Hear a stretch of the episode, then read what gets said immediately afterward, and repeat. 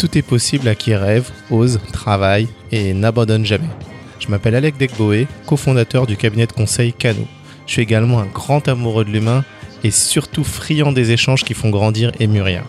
Ce podcast, c'est un moment privilégié où je décortique le parcours de femmes et d'hommes inspirants afin de comprendre comment ils sont devenus ce qu'ils sont et pourquoi ils font ce qu'ils font. On parlera de business, d'art, de sport et tout projet qui me semble intéressant. L'objectif, c'est d'apprendre et de s'épanouir. J'ai pas eu de rôle modèle en grandissant, c'est l'occasion de les rencontrer. Allez, bonne écoute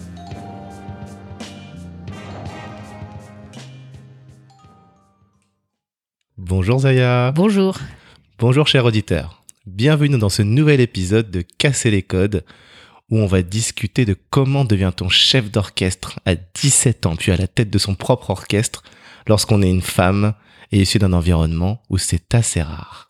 Et oui, aujourd'hui j'accueille Zaya Ziwani, entrepreneur, chef d'orchestre qui dirige l'orchestre symphonique Divertimento qu'elle a fondé en 1998. Elle avait à peine 20 ans.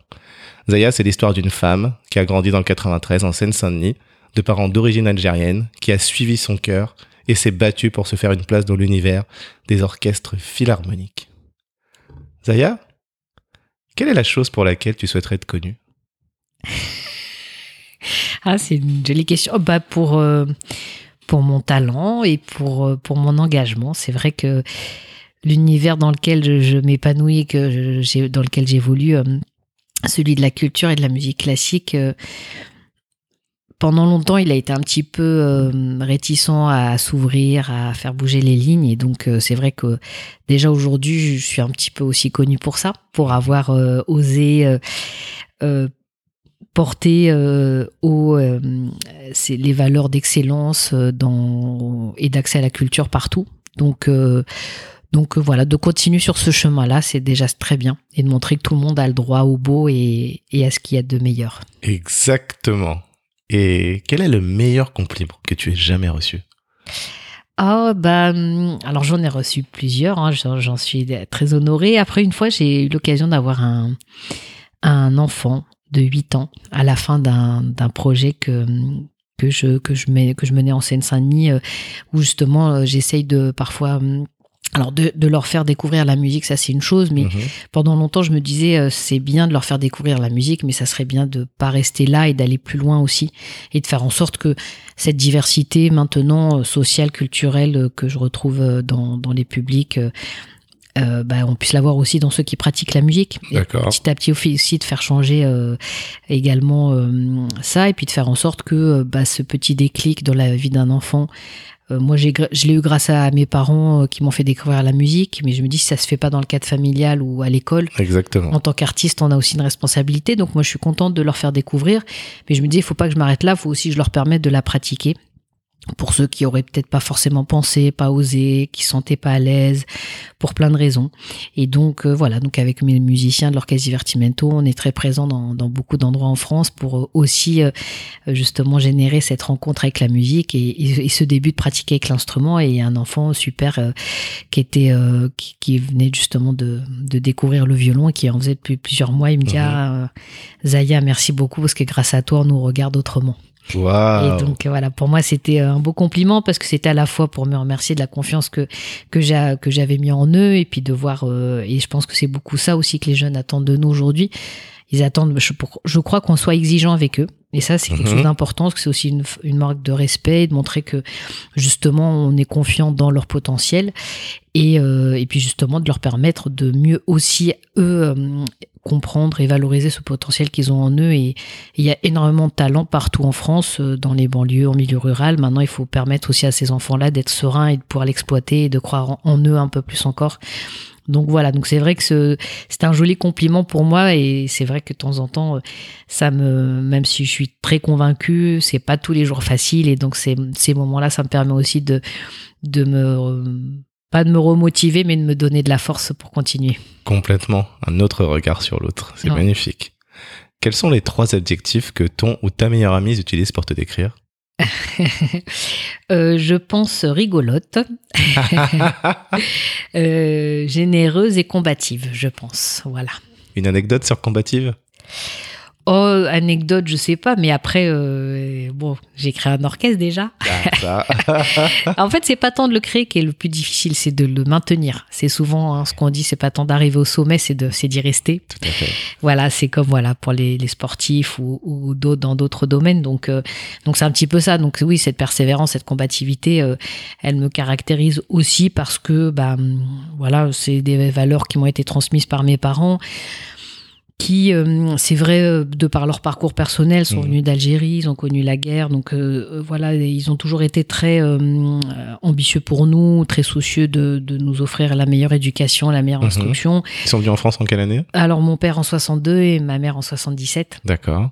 Mais voilà, eux-mêmes, ils n'ont pas forcément euh, pu réaliser tout ce qu'ils auraient eu envie de réaliser dans leur jeunesse. Donc Mhm. c'est vrai qu'ils ils ont essayé de faire en sorte que nous, on ait les meilleures euh, opportunités.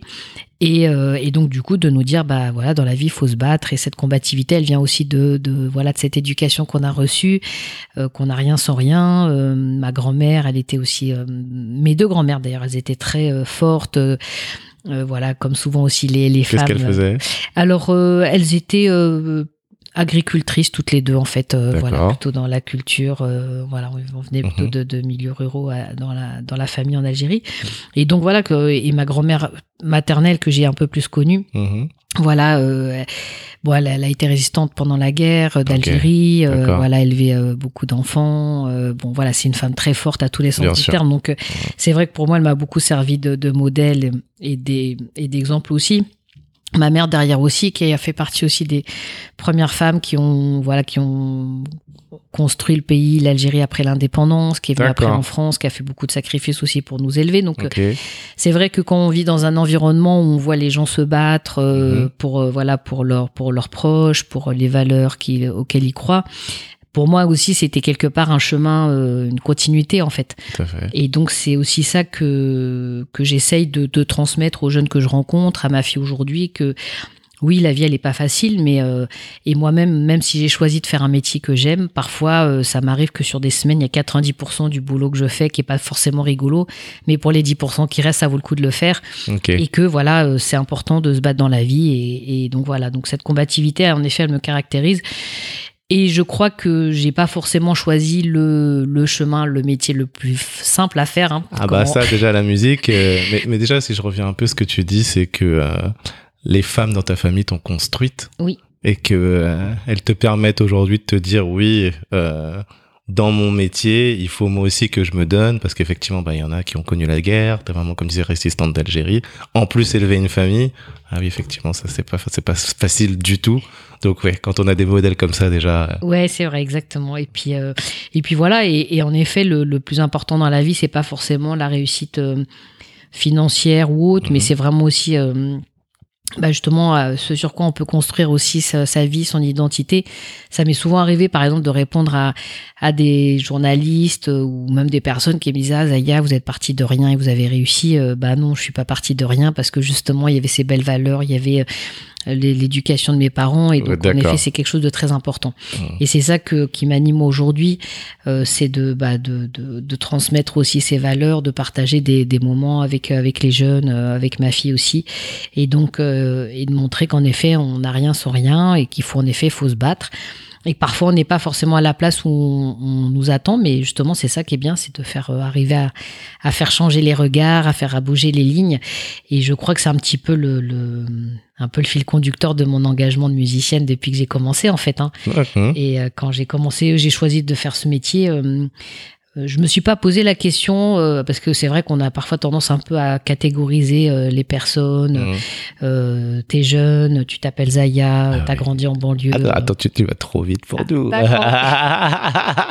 Bon, bah vas-y, je te laisse Mais- alors. Mais déjà, euh, je, je reviens aussi un peu sur ce que tu as dit. Je disais ce matin euh, une petite phrase comme ça sur Instagram qui disait Arrê- arrêtez d'acheter à vos enfants des biens qui vont disparaître. Apprenez-leur plutôt des choses que vous n'avez pas su et que vous aimeriez qu'ils sachent, puisque au moins le savoir reste. Juste pour voilà pour euh, souligner ce que tu as dit Tout justement. à fait, bah, je suis assez d'accord. Si tu pouvais demander à n'importe quel artiste vivant ou mort de créer une œuvre pour toi, ce serait qui? Ah, ça serait top, ça surtout. Ah, écoute, euh, Ah, je suis un peu. euh, c'est difficile de choisir sur, euh, pour une personne. Ah, Maintenant, je pense que je demanderais. euh, J'aimerais bien demander. Alors, euh, si tu, tu m'accordes deux réponses ou pas? Allez. Ah, bah écoute, je pense que j'aimerais bien demander à, à Beethoven parce que malgré tout, pour moi, ça reste de la belle référence. Et puis c'est voilà de la musique symphonique et c'est un petit peu le pour moi le parce que chaque chef d'orchestre on a un petit peu nous nos, nos préférences, nos spécialités. Bon, c'est vrai que pour ma part, c'est plutôt la musique euh, romantique 19e siècle, 20e siècle, D'accord. même si euh, j'aborde aussi d'autres répertoires mais donc pour moi Beethoven c'est ça reste un peu la référence Ok. justement et le, et le, le début de toute cette grande ère euh, romantique du développement de l'orchestre et donc pour moi je suis fasciné par ce compositeur qui a qui a pareil euh, enfin qui avait une vie très compliquée très complexe et qui a réussi, réussi malgré tout à composer des œuvres magistrales Mhm. donc euh, donc voilà donc euh, j'aurais bien aimé que voilà que Qui qu'il te me- compose un me morceau. compose une œuvre en Ou effet une œuvre, une œuvre, bien entendu. Et puis, euh, et puis après, il y a évidemment d'autres compositeurs en France. Bon, moi, je suis assez attachée à un compositeur qui s'appelle Camille Saint-Saëns, qui euh, d'ailleurs on fête cette année les 100 ans de, de son décès, Mhm. parce que même s'il peut paraître comme ça un peu académique, un peu euh, un peu vieux monsieur poussiéreux, euh, c'est comme quelqu'un qui à son époque a commencé un peu à, à, à voyager, à s'ouvrir également à d'autres d'autres cultures. C'est quelqu'un qui a eu une longue longévité et donc, euh, au début de sa, de, de sa carrière musicale, bah, la référence était Beethoven, justement. À la fin de sa carrière, il est au début du XXe siècle, c'était euh, Debussy, Eric Satie, donc Oui. des styles très différents. Donc, c'est quelqu'un qui a même qui a su s'adapter au temps, qui, s'est, qui a aussi euh, beaucoup voyagé, qui a découvert des nouvelles cultures aussi, qui a beaucoup vécu en Algérie aussi, qui s'est inspiré de, D'accord. Ce côté il- international. voilà, exactement. Et puis bon, euh, voilà, son lien avec l'Algérie, le, le- le- la sûr. rencontre entre la culture algérienne et, et son langage musical français. Mhm. Bon, c'est un, un peu aussi mon histoire, donc euh, j'aurais bien demandé de m'écrire une œuvre. Mhm. Et puis, euh, et puis voilà, puis il y a un autre compositeur que j'aime bien qui s'appelle Leonard Bernstein. Qui était... Voilà, je sais, je sais. je me suis dit, il va rien me dire, mais si, il me l'a dit. Mais je t'en prie.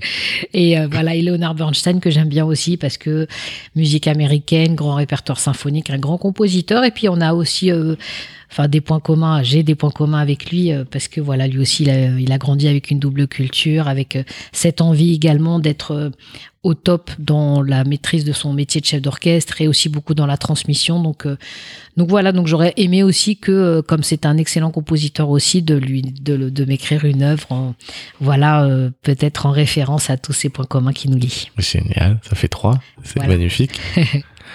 Maintenant, si on parle concrètement de ton métier, déjà, qu'appelle-t-on un orchestre symphonique ou philharmonique?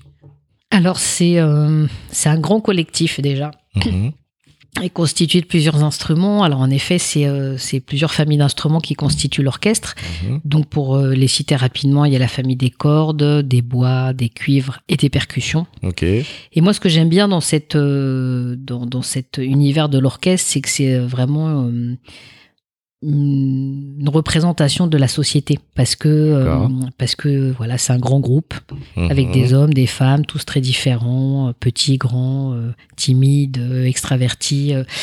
Et puis, euh, et puis c'est surtout que c'est une interaction entre des personnes, puisqu'il y a des instruments qui sont beaucoup mis en avant, d'autres Oui. qui le sont moins. Mhm. Ça veut pas dire qu'ils sont pas importants, c'est qu'ils sont parfois moins visibles, mais tout aussi utiles et importants. Mhm. Il y en a qui sont en effet qui ont des rôles bien particuliers, mais chacun, euh, tout le monde est un peu interconnecté et interdépendant les uns des autres. Ok. Et, euh, et c'est ça qui est à la fois très fort, et je trouve qu'en musique, euh, que ce soit d'ailleurs dans le répertoire d'orchestre des, dernières, des derniers siècles jusqu'à aujourd'hui, ou même quand on voit les musiques de films, principalement, on utilise l'orchestre symphonique parce Ouais. que justement, il y a beaucoup de, il y a une grande puissance, il y a beaucoup de richesses de timbres différents, donc on Mhm. peut en fait produire des, beaucoup d'émotions, de, des styles, des, voilà, des sensations tellement riches, tellement différentes que pour moi, c'est, c'est peut-être euh, dans la musique un des, des formats qui est le plus fort en fait. D'accord. Donc, euh, donc l'orchestre symphonique, c'est avant tout euh, beaucoup de musiciens qui sont amenés à travailler entre eux, euh, guidés par un ou une chef d'orchestre, dont, dont le rôle justement c'est de les emmener tous dans, vers une même direction. Mhm. Et c'est ça qui est pas simple parce que euh, Ouais. quand tu te retrouves avec 80, 100, 120 musiciens et même plus, euh, bah ils ont parfois tous une peut-être une vision différente de, de la tienne, mais le rôle du chef d'orchestre, mon rôle à moi, c'est de les emmener tous vers une même direction. Mais ça veut dire que toi, tu connais l'ensemble des partitions? Tout à fait, exactement. exactement. Et en fait, souvent, ce qu'on, on a l'impression que, parce qu'on connaît le chef d'orchestre euh, au concert où on le voit, euh, voilà, s'agiter devant les musiciens, mais c'est vrai que la partie la plus stratégique pour ma part, c'est vraiment avant, c'est tout ce qu'on voit pas en fait. Exactement. Et c'est ces moments de répétition où, euh, eh ben, où tu es là, tu construis euh, un son, tu amènes les gens à travailler entre eux, à prendre leurs repères, D'accord. à les faire travailler tous dans une même vision musicale. Ah ouais. Et c'est ça qui est stratégique parce que un- dans un temps donné, tu dois arriver à fédérer tout le monde ensemble. Ok. Et c'est un peu comme pour un match de Ligue des Champions où tu, tu vois le résultat final au match, mais il y a toute une préparation qui est hyper importante. Mhm. Et ben nous c'est pareil, le chef d'orchestre, c'est à ce moment-là, euh, j'ai envie de dire que qu'on évalue aussi sa qualité et la richesse de son Mhm. travail. Ça veut dire que si l'interprétation du morceau dépend du chef d'orchestre. Tout à fait, exactement, voilà. Exactement. Donc euh, donc en orchestre c'est ça, c'est-à-dire c'est un grand collectif, Mhm. voilà, qui est guidé par une personne avec euh, justement des interactions. On doit être à la fois très solidaires les uns des autres et en même temps chacun doit aussi euh, trouver sa place, euh, apporter euh, voilà sa, sa, sa contribution et puis surtout d'arriver à placer l'intérêt collectif avant son intérêt individuel. Et c'est pour ça que je trouve que c'est une belle école de la vie, l'orchestre aussi. Ben alors Et moi je- justement j'aime bien ce que tu as dit quand tu disais c'est une représentation de la société. Je lisais euh, un petit bout du livre de Bernard Lemann, sociologue et maître de conférence à l'université de Nantes, et il a écrit un bouquin qui s'appelle L'orchestre dans tous ses éclats, ethnographie des formations symphoniques. Et en gros, il détaillait déjà juste le placement des instruments, comme tu disais, à l'avant les cordes, au milieu les bois, au fond les percussions, et déjà que ça donnait une sorte de hiérarchie dans l'orchestre, où le fait, euh, donc là, toi, t'es euh, chef d'orchestre, sur la gauche, il y a plutôt donc ceux qui vont avoir euh, les mélodies, et Tout sur la droite plutôt les, les rythmiques. Et, là aussi, du coup, on a aussi une hiérarchie dans les musiciens. Et après, ils faisaient, ils regardaient, du coup, bah, comme tu l'as dit, hein, ceux qui sont plutôt issus de familles cadres, etc., bah, ils vont accéder plus facilement à tout ce qui est cordes. Et même dans les cordes, le violon, c'est ce qui est le plus, euh, euh, comment, comment je vais dire ça, précieux.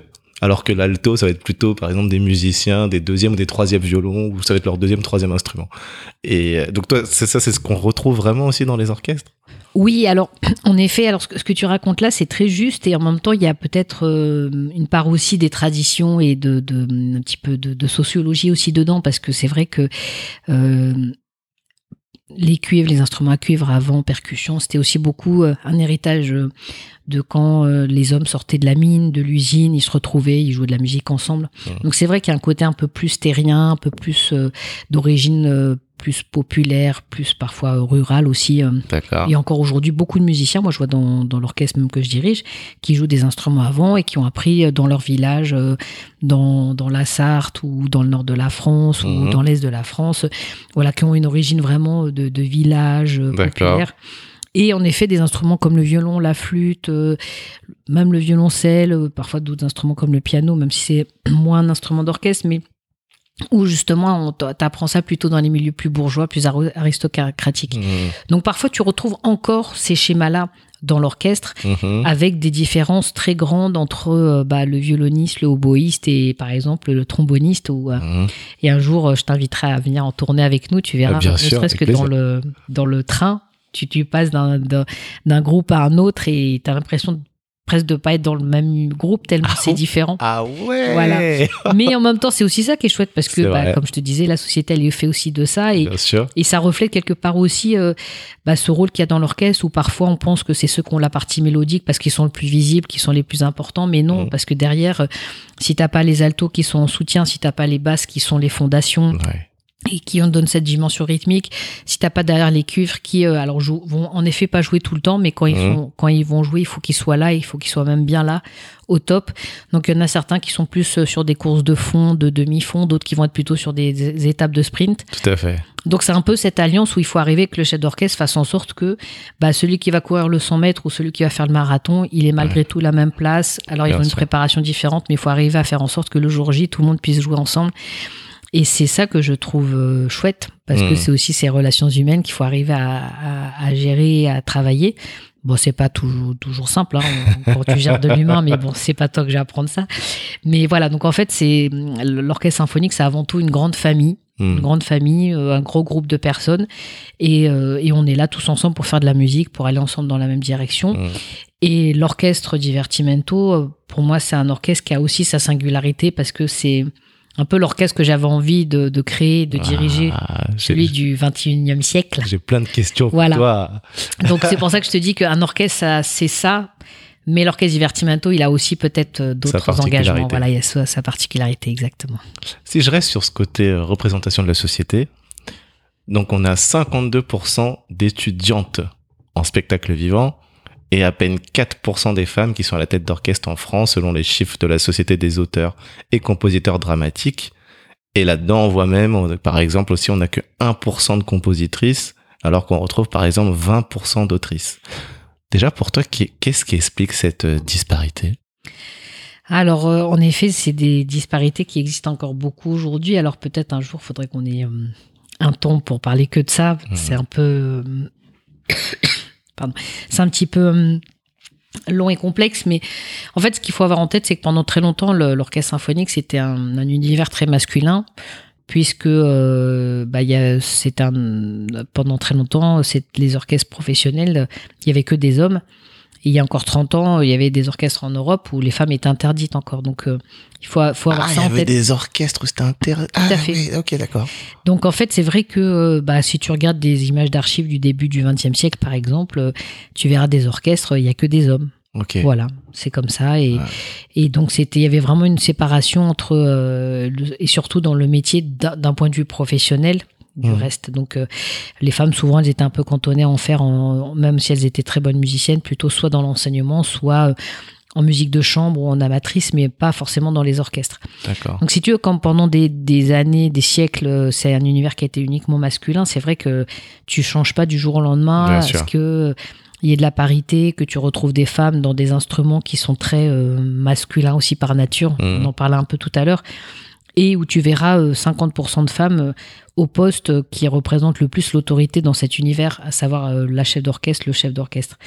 Donc c'est vrai que c'est des, c'est des changements qui vont demander du temps Mhm. et sur lequel aujourd'hui euh, il y a des bon voilà il y a des, des choses qui sont faites mais c'est encore euh, c'est encore trop timide et quand tout à l'heure tu évoquais les 4% c'est 4% de femmes chefs d'orchestre mais dedans il faut faut se dire aussi que dans ces 4% il y en a beaucoup qui évoluent déjà euh, plutôt dans des répertoires comme musique baroque musique contemporaine mais les grands répertoires symphoniques Oui. que par exemple moi je dirige j'en ai encore moins nombreuses Ah ouais, d'accord. que pendant très longtemps, il n'y avait aucune femme, et encore aujourd'hui, euh, à part une sur un orchestre national en France, mais il n'y a pas de femmes qui sont nommées à la tête des orchestres nationaux. Non, il y en a pas. C'est-à-dire les, les femmes qui, les orchestres qui sont financés par l'État, où on vous dit bah, pendant 4 ans, 5 ans, vous êtes le, la directrice musicale, vous allez choisir les œuvres, vous allez être fait.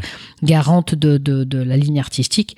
Donc aujourd'hui, à partir du moment où tu nommes pas les femmes, euh, c'est c'est comme on n'a jamais vu en France de femmes présidents de la République, euh, Exactement. qu'il y en a très peu à la tête des entreprises du CAC 40. Donc c'est un chemin qui est encore très très long Mhm. et que encore même dans certains instruments on verra difficilement euh, peut-être une femme euh, corps solo ou trompette solo Alors, je dis pas que ça n'existe pas mais c'est Mhm. plus difficile à encore à faire cette place là aussi dans certains instruments D'accord. donc c'est vrai que euh, donc dans la musique cl- classique et particulièrement l'univers symphonique, il y a Mhm. encore beaucoup de chemin parce que justement il y a vraiment cette grande cet héritage en habitude fait. et ce grand héritage voilà Ouais. de très masculin et il y a Mhm. parfois des, des compositrices femmes qui ont euh, par le passé écrit des œuvres fantastiques mais l'histoire a moins regardé Retenu ces compositrices exactement.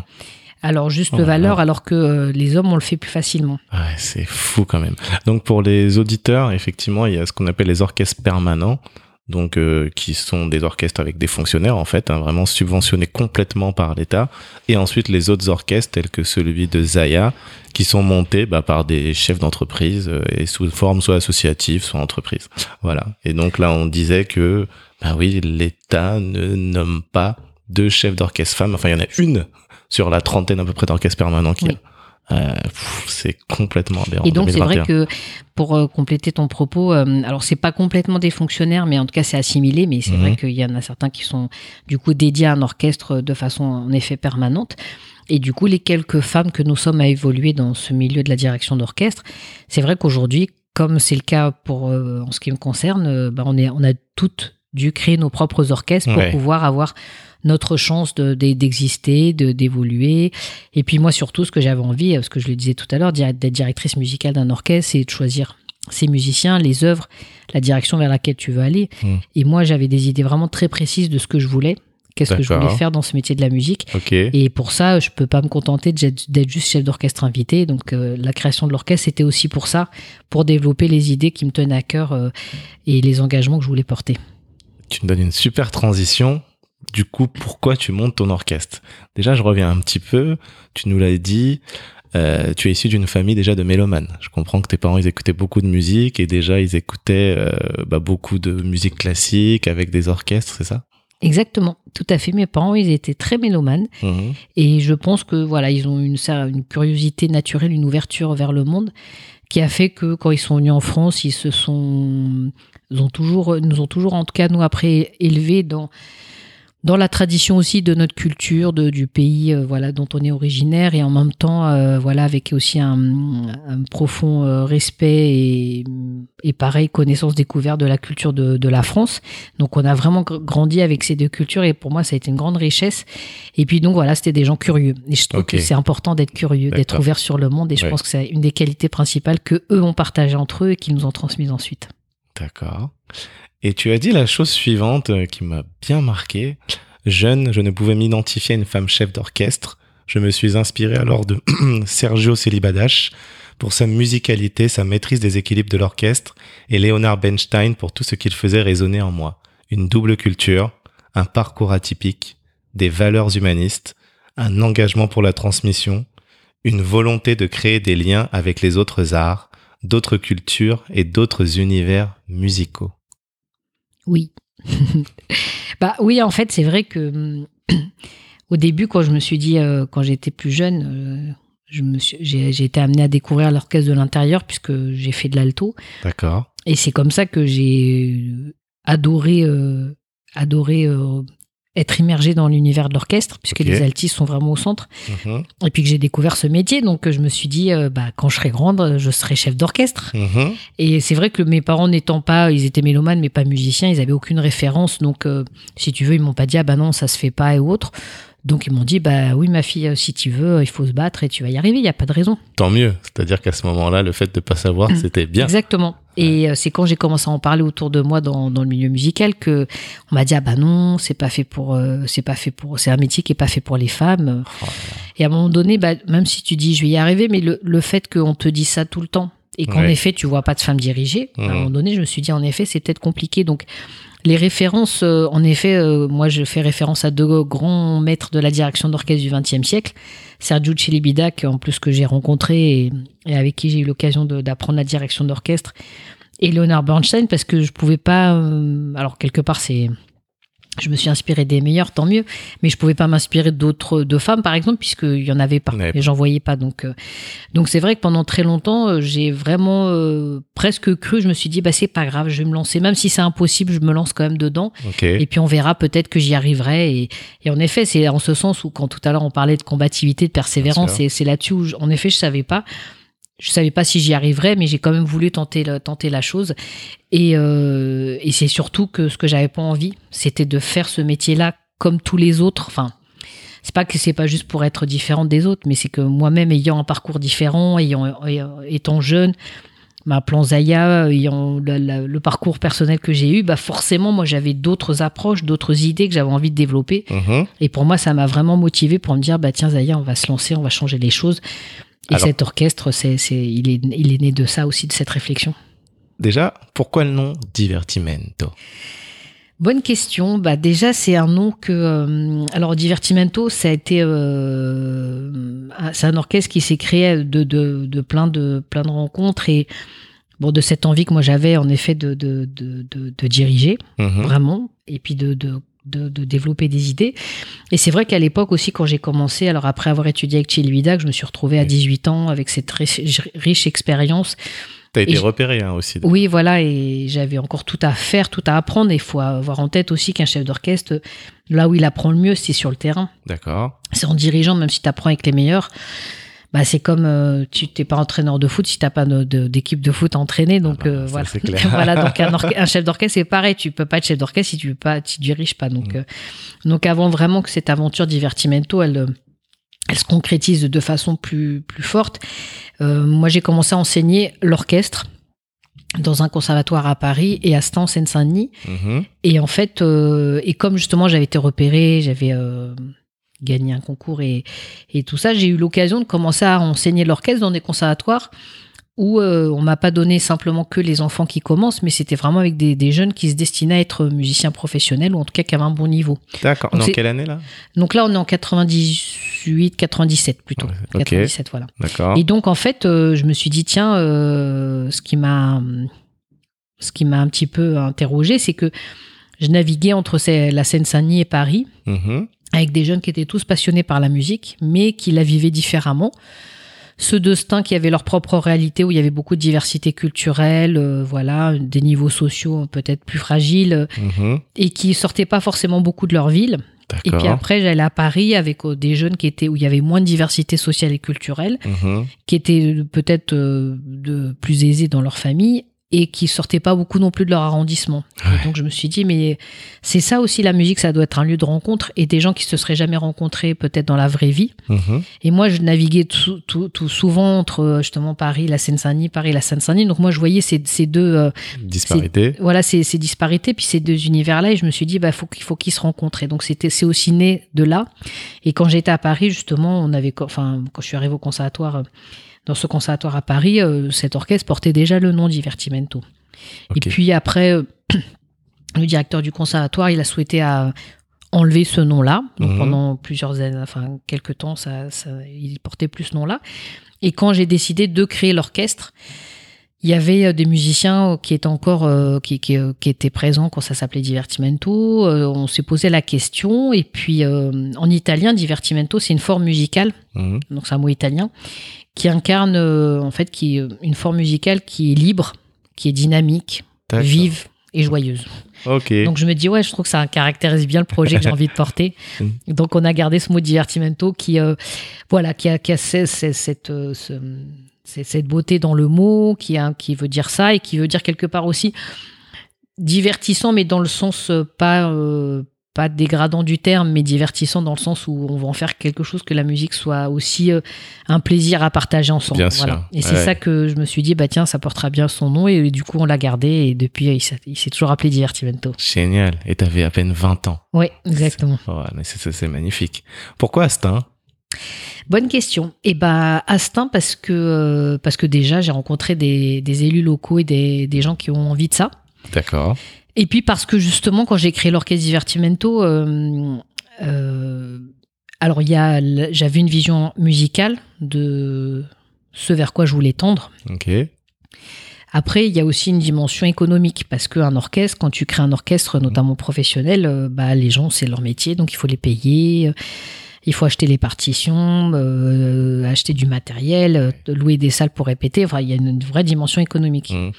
Et donc, euh, bah, au début, quand j'ai créé l'orchestre, je me suis dit, si je crée le même orchestre, sachant qu'à Paris, il y a déjà beaucoup d'orchestres nationaux qui, Mhm. qui existent, qui s'y produisent, d'orchestres internationaux qui font des tournées, qui viennent jouer à Paris. Mhm. Si moi, de, de, du haut de mes 20 ans, euh, dans ma banlieue, je crée un orchestre qui fait la même chose que les autres, avec pas d'argent, pas de réseau, autant te dire que j'avais peu de chances de, de pouvoir exister par rapport C'est à... comme une entreprise, quoi. Il fallait Exactement. ton, ton côté de di- différenciant. Exactement. Voilà, côté différenciant, essayer de, de faire, euh, de lui donner une singularité, une identité, euh, Mhm. et puis surtout euh, rendre cet univers plus, plus, plus innovant en fait. Ok. Et donc moi j'ai commencé à, à chercher par rapport à ce que j'étais, par rapport à ce que mon analyse de mon parcours personnel. C'est vrai que moi il y a une chose qui a été pour moi marquante dans ma jeunesse, c'est que quand on allait au concert et j'ai eu la chance que mes parents nous y emmènent souvent. Bah, on, nous, on, était en Seine-Saint-Denis, on allait dans les grands lieux à Paris parce qu'il y avait que là qu'il y en avait en fait. Ok. Et je me suis dit, bah, nous, dans ce département-là, qui a, qui a un beau dynamisme, qui a beaucoup de richesse, qui a aussi des réalités compliquées, bah, les gens, ils doivent aussi pouvoir avoir ce qu'il y a de meilleur, ce qu'il y a de plus beau, de plus exigeant aussi sur leur territoire. Tout à fait. Et donc, bah, un des premiers choix que j'ai fait avec l'Orchestre Divertimento, ça a été d'installer sa résidence en Seine-Saint-Denis Mhm. et à Stein, donc avec auprès d'élus qui, euh, qui justement avaient envie également de relever ce défi. Et de se dire bah oui l'excellence c'est pas que à l'Opéra de Paris, c'est pas que à la salle Playel ou maintenant à la Philharmonie.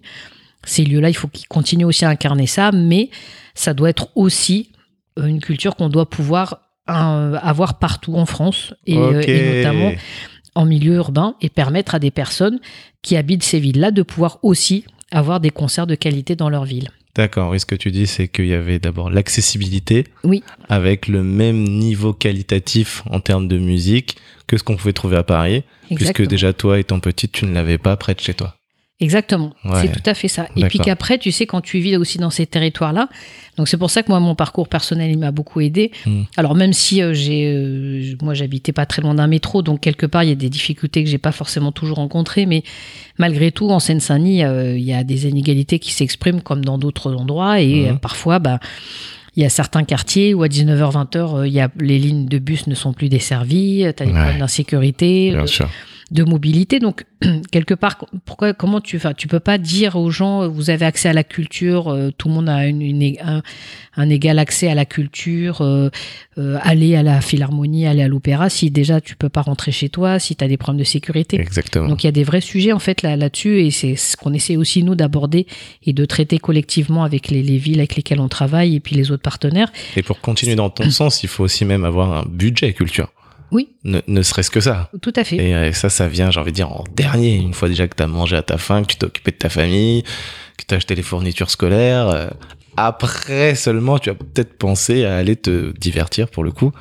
Euh, oui, donc il y a aussi tout ça. Tout à fait. Donc en fait, euh, voilà, c'est un sujet. Je me suis dit bon, c'est clair que nous tout seuls on n'y arrivera pas. Mhm. Et assez rapidement, euh, je m'en suis rendu compte. Et donc c'est pour ça qu'on a installé notre résidence à Stein, parce qu'on avait aussi à l'époque le maire de Stein et les voilà les lieux culturels, les services municipaux qu'on qu'on bah, qu'on souhaitait qu'on travaille tous ensemble sur ces sujets-là. Et ça a été le début d'une grande aventure. Une aventure que justement qui nous a permis d'expérimenter vraiment des nouvelles approches à Stein, en Seine-Saint-Denis, et puis qu'après on a répliqué dans d'autres territoires en France. Génial. Alors, quelle est la particularité de ton, de ton orchestre? Tu vois, j'allais dire business. Ah, c'est aussi un business. hein, oui, c'est vrai, bah oui, tu es entrepreneur. Euh, déjà artistiquement, tu, tu nous as dit, moi j'avais une vision de ce que je voulais faire. Alors par rapport à des orchestres plutôt classiques, quelle est la particularité de Divertimento? Eh ben, c'est de, de, de- Alors, la particularité Divertimento, c'est de continuer à transmettre du patrimoine musical. Et ça, moi, je trouve ça important. Mhm. On vit dans un pays, euh, voilà, où euh, bah, musicalement, euh, la France a un grand héritage dans la musique. La France, l'Europe, dans le continent dans lequel on vit tous. Donc je trouve que c'est important de, de- de transmettre ce patrimoine musical, parce qu'en plus, nous, c'est vrai qu'on aborde beaucoup des musiques qui ont plutôt été composées, écrites dans le passé. Par contre, moi, la singularité de l'orchestre, c'est de les toujours de rappeler au public, aux jeunes, euh, en fait, en fait les, les contextes, les liens qui existent avec le monde, parfois avec des sujets d'actualité aujourd'hui, parfois avec euh, de, de leur époque. Une œuvre, elle a jamais été écrite, alors très rarement, parce que parfois il y a des compositeurs qui sont dans une logique purement musicale, mais souvent les œuvres, elles ont été écrites dans un contexte historique, Mhm. elles ont un lien avec un autre, une autre discipline artistique, avec Mhm. euh, euh, né de la rencontre, on en parlait tout à l'heure avec Camille Saint-Saëns, euh, d'un voyage avec une autre culture, et je trouve que c'est ça qui est important. Et surtout que nous, tu vois, euh, qui travaillons dans des territoires qui sont très divers, avec des publics qui ne sont pas forcément, qui n'ont pas tous euh, huit générations derrière eux qui ont grandi en France. Donc, Mm. c'est important aussi de montrer que, bah voilà, euh, même si c'est un patrimoine européen, qu'il y a des connexions qui sont avec partout dans le monde, et donc, euh, donc voilà, donc par exemple, moi j'aime bien quand il y a eu- à un moment donné le débat autour de qu'est-ce que c'est d'être français, l'identité Oui. nationale. Oui. Bah par exemple, moi j'ai fait à ce moment-là des et encore parfois maintenant des programmes de musique française où j'ai joué que les, des œuvres de musique française qui sont parmi les plus connues mais qui sont toutes inspirées de culture étrangère par exemple, Ah. d'Espagne, d'Italie, d'Algérie, d'Amérique du Sud. Euh, voilà, là euh, dans on est dans un pays qui va accueillir les Jeux Olympiques dans trois ans. Oui. Et ben par exemple, je fais aussi des programmations qui permettent de montrer les points communs qu'il y a entre les valeurs du sport et de la musique. Ok. Euh, les Jeux Olympiques, c'est aussi accueillir toute la planète euh, pendant euh, cette, cet événement parce qu'il y a des athlètes qui viennent de tous les pays, de tous les continents. Et ben c'est important aussi pour des jeunes aujourd'hui qui grandissent en France de comprendre d'où on vient en France, mais aussi de connaître de découvrir le monde. Bien Et sûr. je le fais par la musique, donc du coup, de jouer des répertoires aussi ouais, voilà d'Asie, d'Océanie, d'Amérique du Sud, d'Afrique et de, de leur permettre aussi de découvrir aussi toutes ces cultures là Tu vois, aujourd'hui, on parle beaucoup avec, euh, en plus, euh, tous les débats qui y a en ce moment, avant la présidentielle, on- de tu vois, La commémoratisme, la sécurité, sécurité, euh, voilà, bah de, ouais. tu vois, de tout le monde de se, re- de se, re- se refermer vers, euh, voilà, vers l'intérieur. Bah, Mm. Moi, j'aime bien aussi, au contraire, moi, que la musique nous permette d'avoir ce regard, au contraire, ouvert vers le monde. Mhm. Et donc, c'est ça, cette singularité de l'orchestre, c'est de, tu vois, de, de, de montrer toutes ces, toutes ces connexions. Et Toutes donc, ces bah, richesses. parfois, je fais des concerts avec euh, uniquement une symphonie de Beethoven. Et Mhm. Beethoven, il avait plein de choses intéressantes à, aussi à, à exprimer, donc euh, j'en parle aussi. Et puis parfois, bah, justement, j'aime bien, euh, par exemple là, dans quelques jours, je vais commencer une, une production de concert autour de Saint-Saëns, puisqu'on fête les 100 ans de ce compositeur. Mhm. Et donc, c'est un programme qui va s'appeler Saint-Saëns le voyageur, et où justement, on joue des œuvres qui sont inspirées de ses voyages en Espagne, en Italie, en Égypte et en Algérie. Et donc, on va aussi jouer des musiques, par exemple, traditionnelles d'Afrique du Nord, arabo-andalouse, pour dire, bah voilà, quand, euh, par exemple, euh, Camille Saint-Saëns a été en Algérie, Mhm. voilà les musiques qu'il a entendues, et voilà l'œuvre qui, du coup, est née de cette inspiration. Ah ouais, Voilà. c'est super. Et à un moment donné, bah, d'un seul coup, tu as un regard différent. Tu te dis pas, ah bah ouais, la musique classique, c'est pour les vieux, c'est poussiéreux, c'est vers le passé.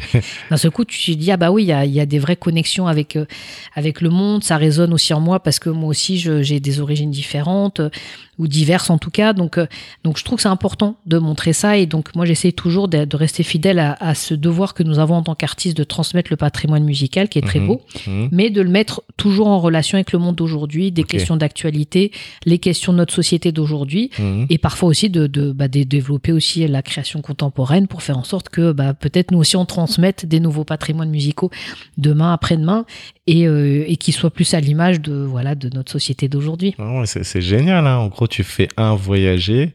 Deux, euh, moi par exemple, une des frustrations que j'ai toujours eu, c'est euh, quand je lisais un joli texte où effectivement tu écoutes une musique d'un artiste qui est, euh, qui est mort, ben, tu te dis comment il s'est inspiré, comment il a fait pour sortir ça, et toi c'est ce que tu rappelles. Exactement. Et après, euh, tu reviens à cette position artistique qui est aussi d'avoir une position, et comme tu dis, tu le remets dans le, dans le débat actuel. Ok. Voilà. En chiffres aujourd'hui, euh, déjà, il y a combien de personnes dans ton orchestre et dans ton équipe plus élargie? Alors écoute, il y a euh, 70 musiciens au sein de l'orchestre Divertimento. D'accord. Alors 70 musiciens qui se produisent, euh, voilà, qui sont qui se produisent toute l'année. Après, parfois, on peut être amené à même être, être jusqu'à une centaine de musiciens sur certains programmes. Donc, en gros, il y a à peu près 120 musiciens qui, qui, qui participent à l'activité de l'orchestre Divertimento, Mhm. mais certains de façon plus ponctuelle que d'autres. Ok. Et donc, euh, voilà, on, est, euh, on fait à peu près une cinquantaine de concerts par an.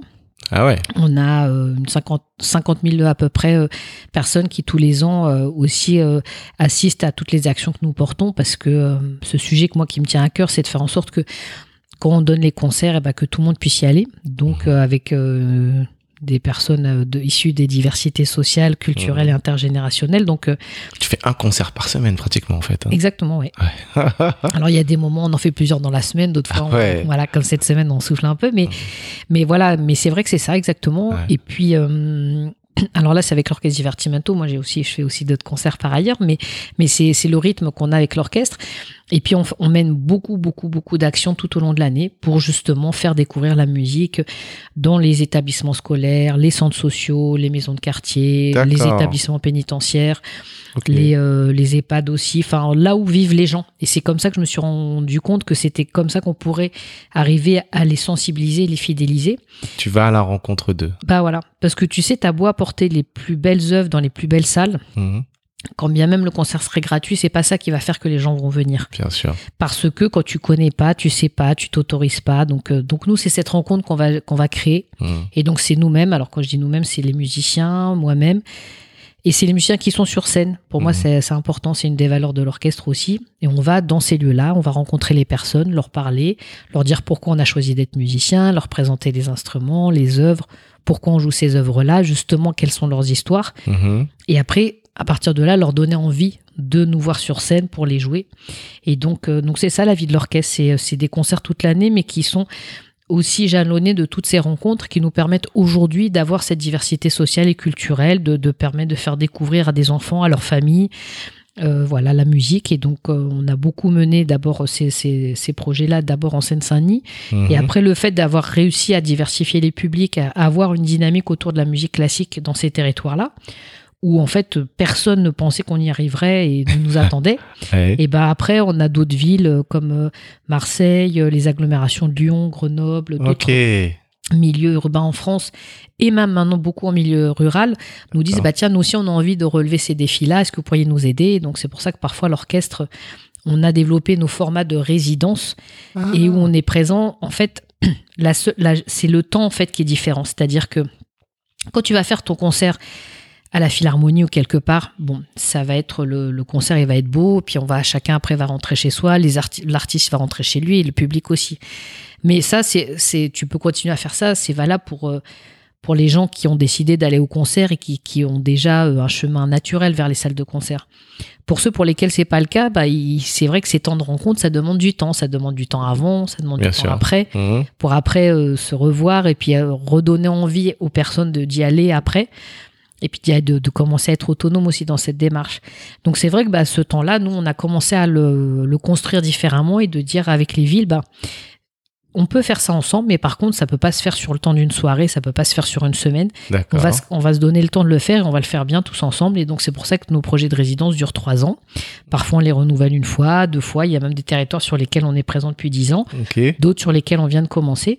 Mais on prend ce temps-là pendant trois ans pour travailler ensemble et faire en sorte que ça change. Ce qui est génial, ce que tu dis, c'est que maintenant vous faites office d'exemple dans cette euh, découverte à des populations qui n'ont pas forcément accès à cette musique-là, qu'on vient vous chercher et du coup tu répliques le modèle autre part. Exactement, c'est exactement Ah ouais. ça. C'est une sorte d'essaimage. Alors, euh, Ouais. on n'a pas encore développé, développé les franchises Divertimento, mais, mais euh, parce que bon, voilà, on, on- on y tient. Puis c'est vrai que c'est une, une expertise qu'on a développée, mais, mais quelque part, oui, c'est ça. C'est exactement des modèles qu'on réplique. Après, euh, et c'est là où euh, nous on est très attentifs, c'est que ça prend du temps de s'installer dans un territoire, surtout que parfois on le connaît pas. Et Oui. on a été amené à être, par exemple, présent dans le Gard, dans les Hauts-de-France. Enfin, c'est des, des territoires qui sont tellement différents que tu as l'impression que tu pas dans le même pays, tellement c'est différent. Mhm. Et donc voilà, on prend quand même au moins deux ans à, à- à- à comprendre le territoire, à travailler sûr. avec les équipes locales. Tu sur le terrain. Voilà. Et après, la philosophie est la même. Par contre, la façon dont on la décline, eh ben, c'est propre à chaque territoire. Et justement, c'est ça aussi qui fait sa force. Ok. On a parlé de diversité. Chez toi, c'est quoi la répartition homme-femme par exemple? Alors, on- on- nous, c'est la parité. Wow. Ouais, c'est la parité. Et après, ça. Alors, on y est arrivé parce que c'est pas un sujet qu'on traite euh, juste euh, le 8 mars ou autour de cette date-là. et que ça fait plusieurs années que c'est un, un projet qu'on traite de façon euh, quotidienne, en fait. Mhm. Parce que moi, je suis assez euh, attachée à. hum, à faire en sorte que, euh, bah, que justement cette parité elle puisse s'incarner dans les, tous les projets de l'orchestre et donc, bah, sur chaque série de concerts, moi, je vais être attentive à se faire, à vérifier, enfin, avoir en effet à s'assurer qu'il y a, voilà, qu'il y a la parité. Alors, sur un concert, ça peut arriver qu'on ait 55% de- d'hommes et 45% de femmes. Sur le projet d'après, il y aura 70% de femmes et 30% d'hommes. Mais d'une façon générale, sur l'ensemble de nos activités, des musiciens, il y a la parité. Il y a la parité également dans les solistes qui se produisent au sein de notre orchestre, parce que Mhm. c'est vrai que quand tu joues un concerto, que tu as un soliste, bah, beaucoup, quand tu regardes les, les- les affiches dans les grandes salles de concert, c'est quand même majoritairement masculin. Oui. Donc nous aussi, on, on s'assure qu'il y ait aussi euh, dans les solistes, les metteurs en scène auxquels euh, on fait appel, voilà, qu'il y, ait une- qu'il y ait- qu'il y ait une parité. Et, euh, et puis le fait d'avoir aussi bah, une chef d'orchestre qui, qui incarne ce projet. Voilà. Et donc voilà, donc c'est un sujet, la, la, la, la mixité. euh, voilà, sur lequel on est aussi très engagé.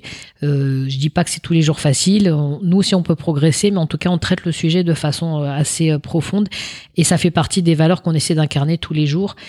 Et puis pareil sur euh, apporter, enfin sur la diversité au sens euh, plus large, Social. et culturel aussi, et les personnes en situation de handicap, voilà. D'accord. Ok. Donc de montrer qu'en fait notre, notre milieu de la musique classique, euh, on le voit très blanc, un peu vieillissant, un peu. En fait, euh, enfin, c'est de dans l'orchestre symphonique euh, façon divertimento, c'est pas du tout ça. Oh, Mais j'ai trop envie de venir vous voir. Voilà. Là, tu vois, hésite pas. Et puis, euh, bah, je je t'accueillerai avec plaisir, mais surtout, faut aussi venir voir, euh, voir comment nous on le fait aujourd'hui Mhm. et comment nous on prépare les générations de demain, parce que c'est ça aussi qui est, qui est important. Voilà, parce que tu as d'autres activités. Donc là, on s'est très concentré sur la partie euh, musique euh, orchestre, mais je sais qu'il y a d'autres activités que tu fais, notamment la transmission. Je crois que vous faites des formations aussi. Oui, ouais, en effet, bah, avec l'orchestre, on a aussi une académie où on forme des jeunes, tout à fait. D'accord. Et, euh, et c'est typiquement là où on essaie également de et, et, où- et là où on la voit cette diversité encore plus incarnée Mhm. parce qu'aujourd'hui euh, former un musicien professionnel ça prend presque 20 ans en fait. Ah ouais.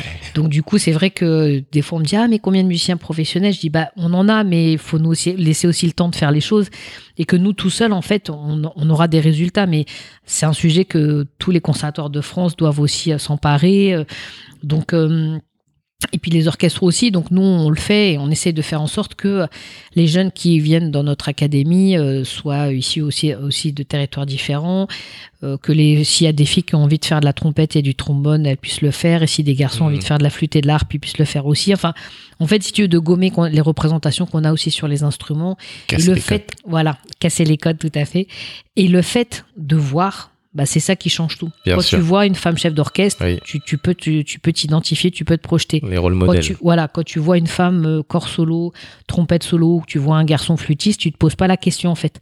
Et nous, on essaie beaucoup de montrer ça aussi aux jeunes d'aujourd'hui pour que justement ils se posent pas la question dans la musique si ils ont envie de se projeter ou aussi dans d'autres univers, hein, parce que l'idée, nous, notre sujet, c'est pas d'en faire euh, 100% des musiciens professionnels. tu fais la danse aussi.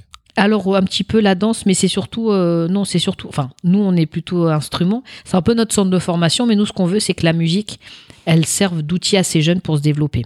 Et après, s'ils veulent être avocats, éducateurs sportifs, infirmiers, infirmières, Mm. musiciens professionnels ou autres, mais qu'en fait toute l'exigence, quelque part la combativité qu'il faut aussi pour être musicien. Voilà le- le- la- l'exigence, la, discipline, bah, que tout ça, ça leur serve Bien sûr. pour pouvoir avancer et surtout se projeter là où ils ont envie de se projeter. Ah oui, ça c'est clair, c'est de la discipline. hein. Ouais. ah oui, parce que moi, j'ai, j'ai- enfin, je fais toujours partie euh, de cette chorale. Et oui, euh, il nous disait toujours, notre chef de chœur, euh, bah, avant d'arriver le dimanche, faut répéter les morceaux. Ah bah euh, oui, tout à fait, ouais. Enfin, il faut travailler sa voix. euh, oui, enfin, j'imagine pas là, là dans un orchestre. Intéressant. Quel est le business model d'un orchestre? Ça vit de quoi? Et comment? Alors, on, a la chance d'évoluer en France, un pays qui quand même euh, investit beaucoup dans la culture et où euh, la puissance publique, à, savoir euh, le- les financements publics, sont quand même beaucoup là pour porter la vie culturelle en France. Ce qui est bien. Après, je trouve que parfois, c'est pas encore assez égalitaire en France. C'est-à-dire, parfois, l'argent va beaucoup dans des grands lieux et qui sont importants, hein, qui font partie aussi de notre vitrine quelque, part culturelle française et dans des lieux euh, dans lesquels il se passe des belles choses.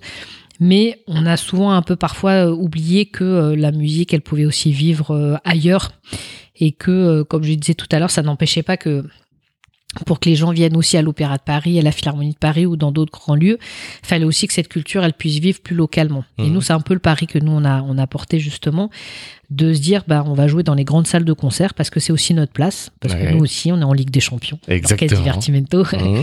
mais que ça n'empêche pas que nous, notre engagement, on veut continuer à le porter aussi plus localement et donc de jouer, euh, dans, on joue dans, dans des, des grands auditoriums, des salles identifiées, dans des scènes nationales, dans des scènes conventionnées et aussi des fois dans des lieux culturels plus lo- locaux, plus locaux, pardon, et, euh, et où là où vont les gens. Et donc c'est c'est là aussi qui est important. Et une symphonie de Beethoven ou un poème symphonique de Saint-Saëns, il n'a pas moins de valeur qu'on le joue euh, à sûr. Sevran ou à Stein qu'à la Philharmonie de Paris. Tout à Et donc, euh, nous, on y va. À chaque fois, on essaie la même formation. On est habillé de la même façon. On joue la même œuvre. Pas de Il y a- discrimination. voilà, il n'y a pas de changement, il n'y a pas de différence. Ouais. Sauf qu'en fait, aujourd'hui, parfois, on, on- on voit cet engagement-là différemment parce que on n'est tellement pas habitué à associer excellence et banlieue, quelque Bien part, sûr. Ouais. quartier, euh, milieu urbain, milieu rural, milieu carcéral, que Mmh. Parfois les gens ne savent pas et pensent que c'est euh, c'est avec un orchestre amateur, c'est avec des enfants. euh, et même parfois au plus haut niveau de l'État. Et des fois, on m'a dit ah bon, mais je ne m'attendais pas à ça. Ben, je dis si c'est ça. Nous, l'orchestre Divertimento, c'est que on est là et puis parfois on se balade partout en France. On va euh, en Moselle, dans le fin fond de la campagne mosellane. On va en milieu carcéral. On va dans les dans les dans les quartiers urbains de la Seine-Saint-Denis. On va à la Philharmonie de Paris, Ok. au Théâtre de Provence. Enfin, voilà, nous on veut montrer qu'il n'y a pas de frontières, il n'y a pas de différence. Voilà. D'accord. Et donc aujourd'hui, c'est vrai qu'on a du coup beaucoup de collectivités qui nous qui accompagnent ce travail à nos côtés. Donc ça, c'est des subventions. Donc on a quelques subventions de, de- des villes dans lesquelles on travaille, Mhm. euh, quelques subventions aussi au niveau de l'État, Ok. ministère de la ville pour tous les quartiers prioritaires sur lesquels on intervient et le ministère de la Culture, Mhm. avec lequel on a encore des négociations aujourd'hui pour qu'ils nous aident encore plus et justement à, à accompagner la culture dans ces territoires euh, voilà plus plus singuliers. Mhm. Et puis, euh, et puis évidemment, bah, nous, on fait des concerts, donc on a quand Voilà. même des billetteries qui nous permettent de financer une partie de notre activité. Et Mhm. puis surtout, on a, on va solliciter des, des entreprises, donc euh, du mécénat, des partenaires du monde économique, D'accord. et, et qui sont, voilà, soit nous accompagnent sur notre rayonnement national, soit Mhm. parfois juste sur une ville ou sur un territoire, sur une région, ou parfois nous accompagnent uniquement sur le projet de l'académie, ou parfois sur l'ensemble du projet. Ça dépend en fait les leurs attentes, leurs envies, leurs leurs euh, voilà leurs idées également et c'est vrai que euh, quand j'ai commencé à réfléchir à savoir comment on pouvait travailler pour faire en sorte d'investir des nouveaux territoires et d'avoir des publics euh, plus divers, Mhm. je me suis vite rendu compte que tout, tout seul, on n'y arriverait pas. Et c'est vrai que ça paraît peut-être évident pour tout le monde aujourd'hui, mais il y a 20 ans, et peut-être encore même maintenant, on est, on a encore pa- parfois habitué à se dire, tiens, euh, les gens de la culture, ils mènent leurs projets culturels, bah, les gens de l'éducation nationale, ils s'occupent de l'éducation des enfants Bien dans l'école, Ouais. euh, les gens du social, ils s'occupent du social dans leur structure, et qu'à un moment donné, bah non, on doit aussi travailler ensemble. Moi, à un moment donné, même si je suis très curieuse, je, je suis chef d'orchestre, mes compétences s'arrêtent à- dans le social à un certain endroit. Oui. Donc il faut que je puisse m'appuyer aussi sur des gens dont c'est la compétence. Et donc je me suis dit, tiens, on va mettre autour de la table tout le monde. Et on a commencé, nous, à mettre autour de la table les collectivités, l'État, euh, l'éducation nationale, euh, les travailleurs sociaux, Ah nous, ouais, euh, tous les, acteurs de la chaîne. Exactement, et puis aussi les entreprises, parce qu'ils sont aussi euh, présents, ils participent au dynamisme du territoire. Ils sont aussi souvent attachés également à ce que le territoire où ils sont implantés, bah voilà, il se passe des choses Rayonne, de qualité, euh, plus. rayonnent, voilà, Mhm. et qu'on a tous une place à trouver. Je pense que ces dernières années, avec euh, tous les moments pas forcément toujours rigolos qu'on a traversés, euh, les attentats, la crise sanitaire, la crise sociale, ça nous a quand même beaucoup amené à réfléchir aussi à comment chacun devait prendre sa place dans la société, devait s'impliquer. Mhm. Et c'est vrai qu'on peut pas euh, combattre l'obscurantisme si euh, on n'est pas aussi présent dans les écoles à faire en sorte que les enfants euh, découvrent la culture, s'instruisent. Il y a que comme ça qu'on arrivera à faire tomber tout ça. Et donc, même s'il faut prendre parfois des décisions radicales euh, par ailleurs dans certains sujets, mais on peut pas être que là-dessus. Et donc, moi, c'est ce que j'essaye aussi, c'est de faire de la pédagogie auprès de, de nos décideurs institutionnels, politiques, euh, économiques, en disant, bah, il y a des, des parfois des, des décisions qui sont peut-être plus de l'ordre de, de l'urgence à prendre, mais il Mhm. faut que tout de suite, nous, on travaille sur le long terme, sur l'éducation, sur le long terme. Et donc, ça, on peut le faire que si on est tous ensemble, et c'est ce tour de table qu'on fait ensemble. Mhm. Et donc euh, voilà, donc aujourd'hui l'orchestre Divertimento, si on arrive à mener nos projets, c'est parce qu'on associe la puissance publique et, euh, et les partenaires du monde économique. Et puis, euh, mais public, mécénat, Et billet voilà. de prix. exactement. Et j'entends aussi que ton orchestre est un outil euh, pour aller euh, oui, à la rencontre de ces jeunes et, leur, et, C'est ça. leur- et les éveiller, en fait. Exactement. Et peut-être, par contre, euh, bon, ça paraît peut-être évident pour tout le monde aujourd'hui, mais comme ça reste malgré tout nouveau et singulier comme euh, et comme projet et comme du coup économie de projet, euh, ça reste encore fragile. Voilà. Donc les choses sont pas acquises. euh, peut-être pour ceux qui nous entendent, ils pourraient se dire ah bah tiens Zaya après 20 ans, ça y est, elle a, elle est non, je suis jamais dans ma zone de confort aujourd'hui.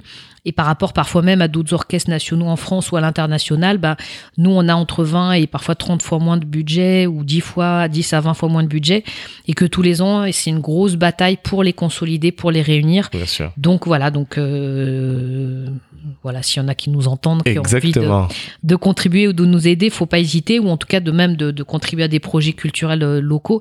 Il faut le faire parce que c'est des sujets qui sont importants et on a besoin aussi d'investir dans le temps pour, pour les jeunes générations. Tout à fait. Vous entendez? Divertimento.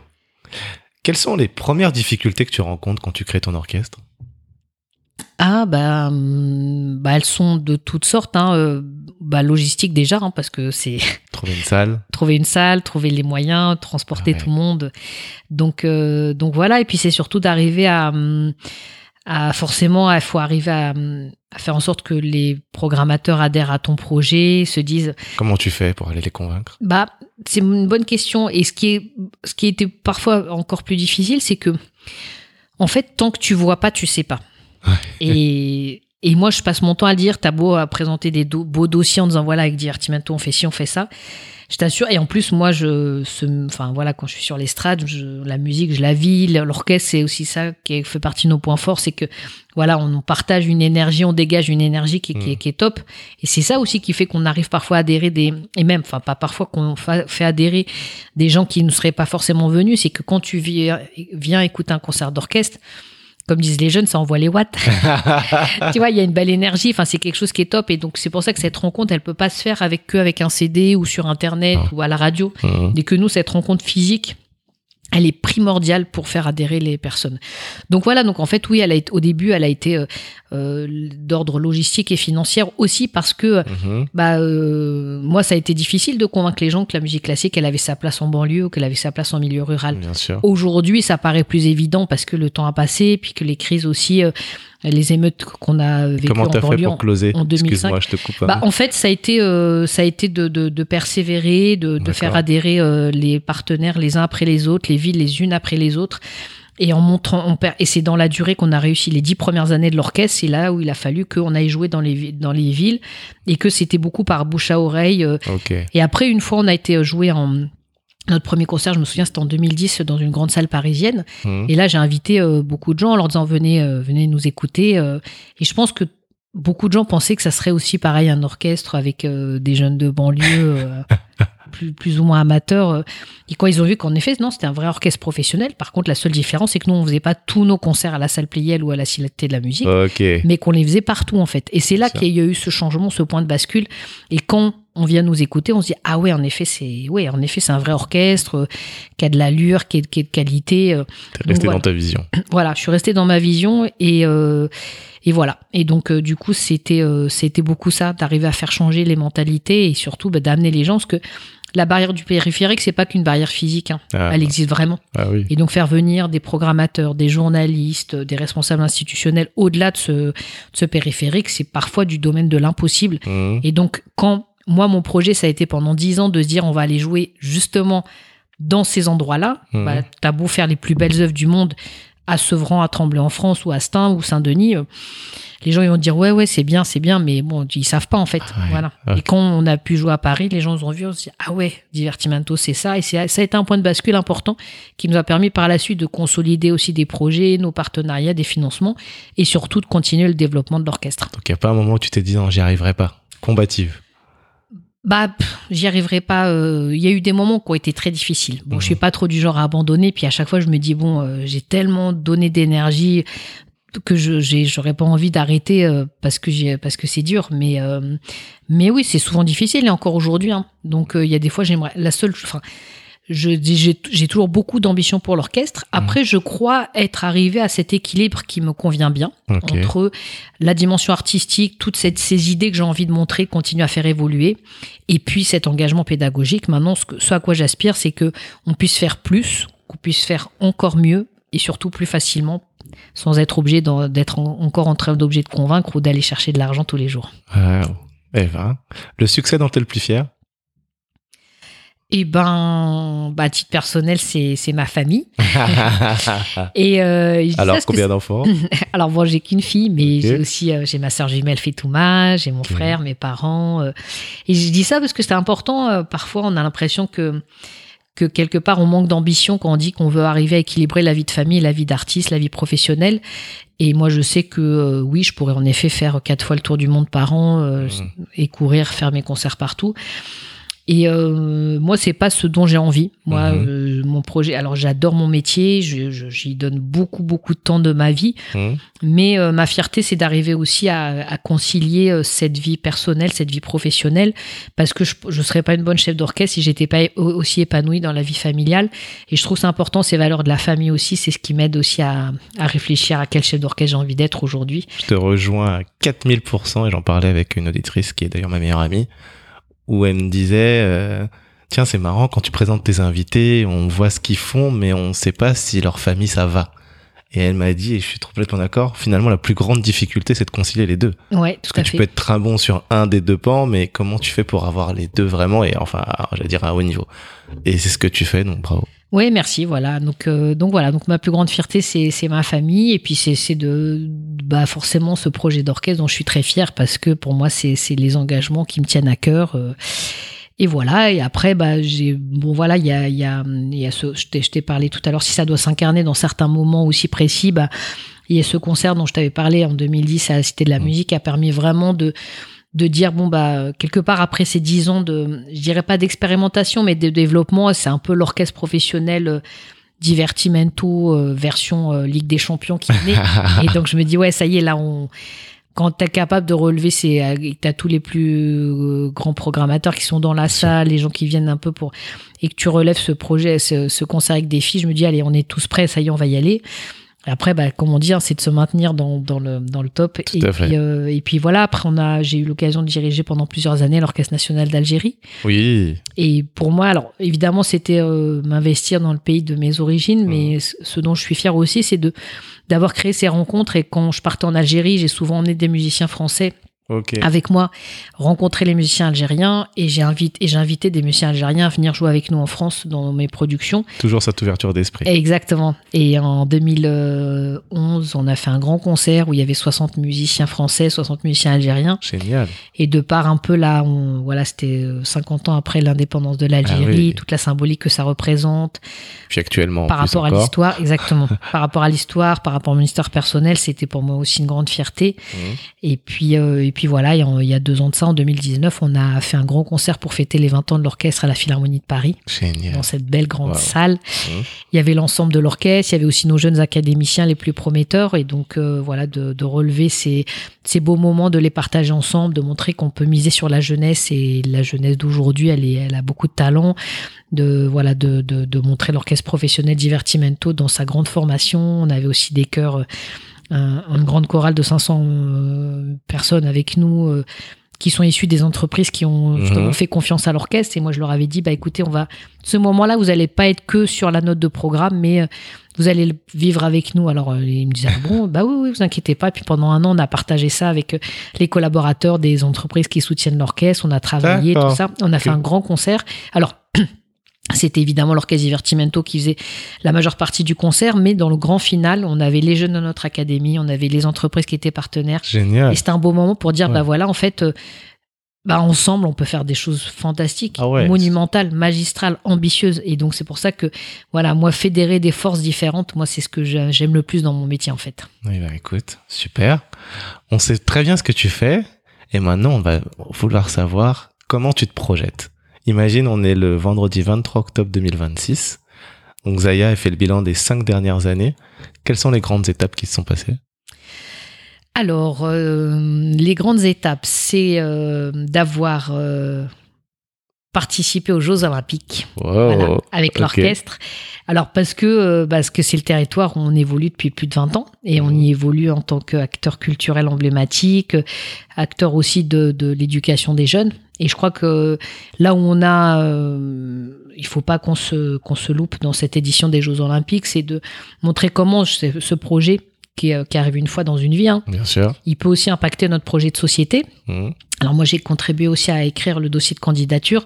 C'est évidemment avant Ah ouais tout, ouais, c'est avant tout un événement sportif, mais c'est de montrer aussi comment par euh, le sport, par l'éducation, par la culture, on peut aussi faire évoluer notre projet de société et de faire Mhm. en sorte aussi que ça soit pas juste un, un projet événementiel, mais qui puisse aussi infuser sur les futures générations Ouais. avec des sujets autour évidemment du développement durable, mais de l'éducation et de cette cette euh, égalité d'accès, cette égalité des chances Mhm.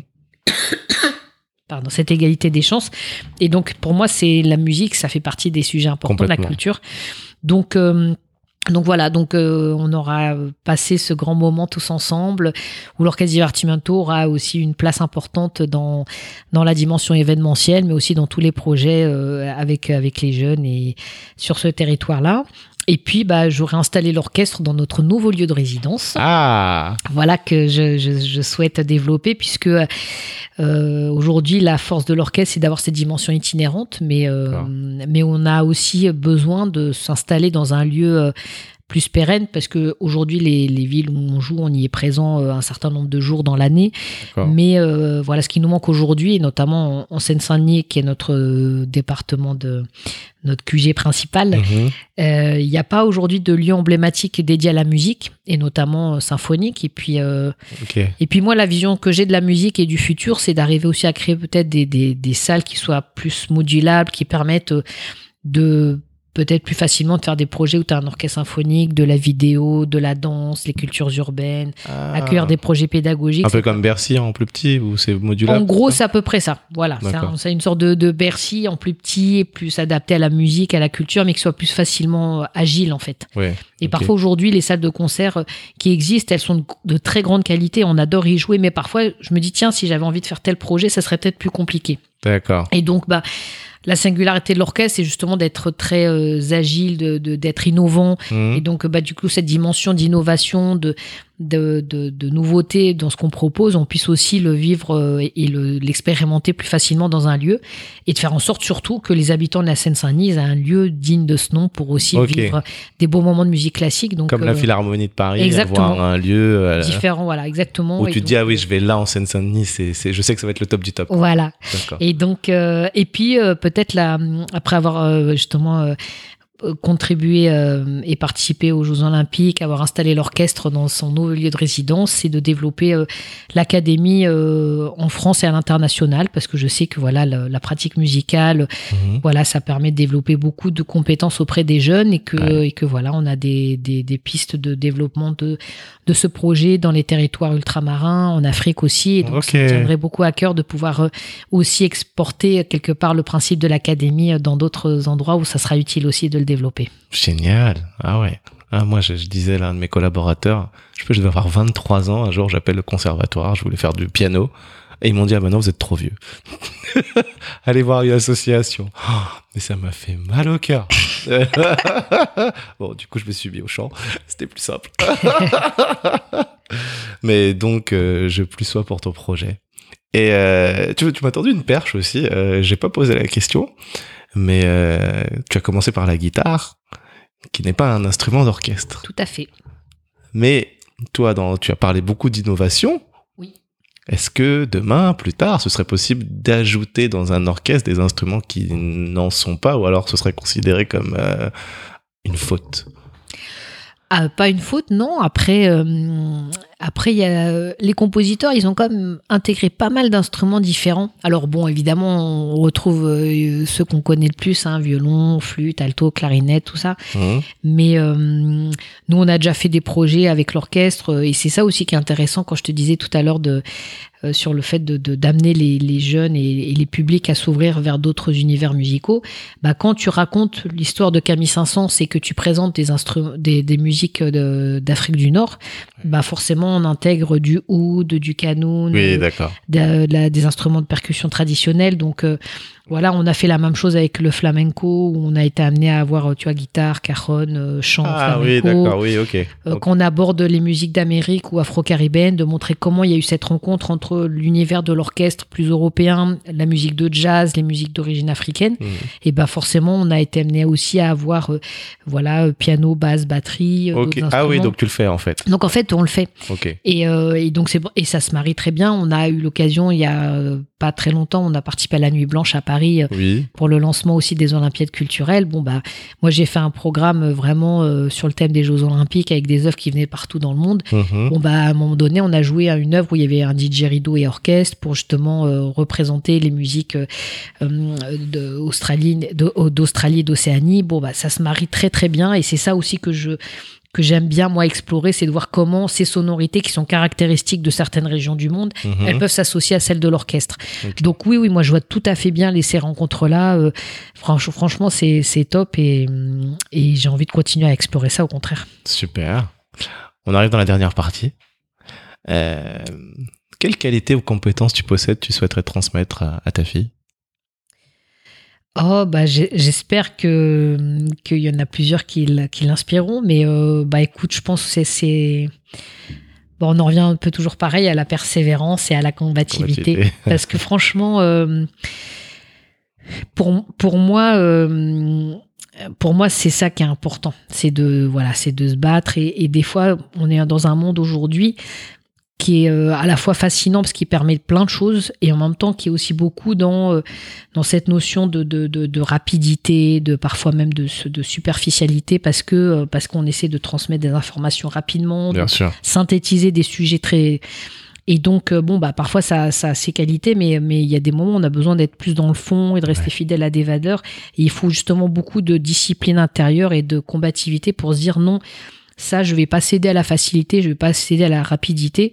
Il faut que je reste droit dans, dans mes convictions et que je me batte pour y parvenir. Et c'est ça, en fait, que, que euh, voilà, euh, ma fille aujourd'hui, elle a, elle a 7 ans. euh, C'est une fille qui est, euh, une petite fille qui est fantastique, qui a une grande vitalité. Mais si j'ai envie qu'elle elle retienne quelque chose de, de ce qu'on partage ensemble, c'est c'est vraiment ça. C'est cette notion de, de se faire confiance et surtout d'être combative. Combative et aller au bout de ce qu'on veut faire. Voilà.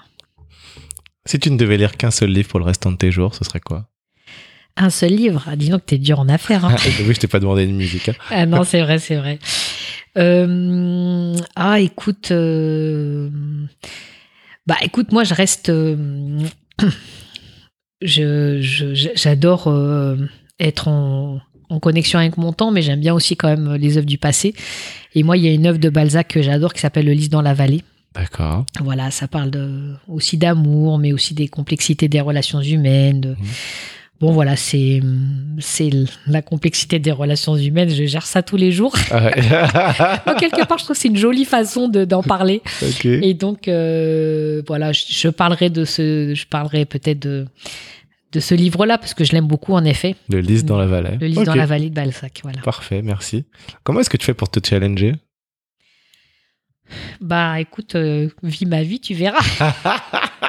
non, mais d'être chef d'orchestre, je me challenge tous les jours. Ouais. Après, euh, non, écoute, euh, je, je dis ça en rigolant, mais, mais euh, moi, je me challenge en, bah, justement en me disant, tiens, il faut, on est sur à chaque fois, sur chaque saison musicale, de réfléchir à comment je peux être innovante dans mon univers. Et Ah quand ouais, j'y chaque année. voilà, tous les ans, toujours, je me dis, tiens, tel projet. Moi, ce que je veux, c'est que quand un spectateur ressorte d'un concert, je veux que il se soit fait plaisir et qu'il ait appris quelque chose. Voilà.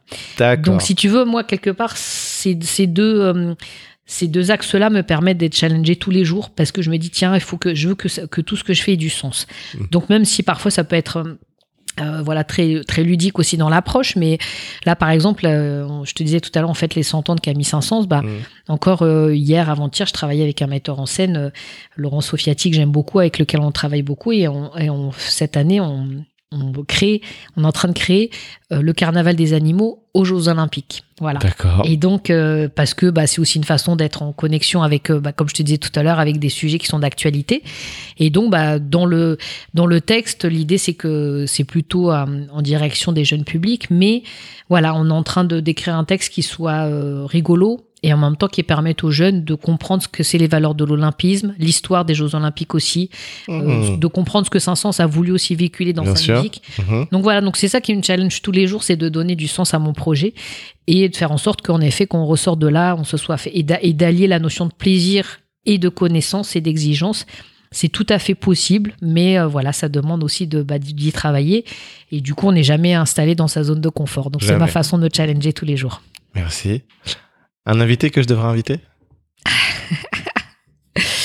Oh, écoute, euh, je, je te fais confiance. T'invites plein de gens très bien, mais euh, Merci.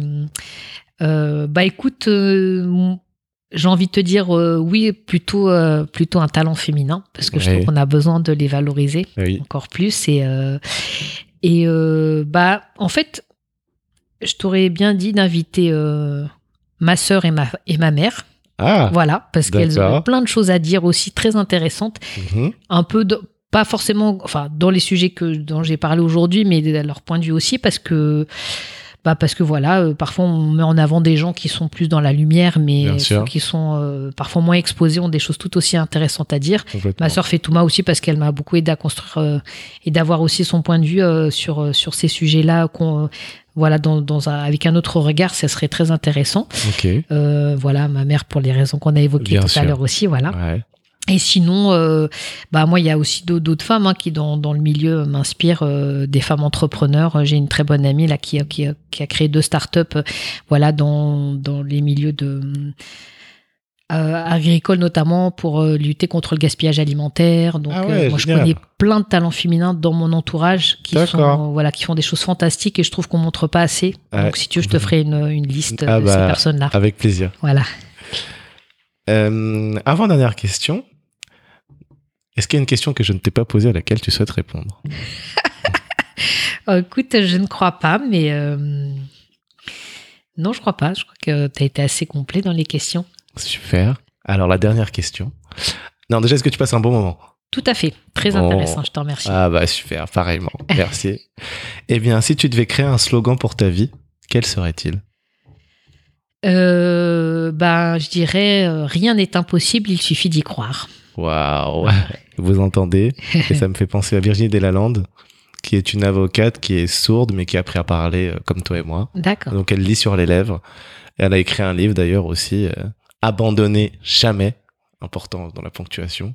Et pareil, elle, toute son histoire, c'est rien n'est impossible. C'est ça, exactement. Donc il faut croire en soi et alors euh, voilà, il faut pas, je veux pas paraître arrogante en le disant, mais c'est vrai que bah en fait quand on travaille, quand on s'engage, quand on persévère, il y a toujours des résultats.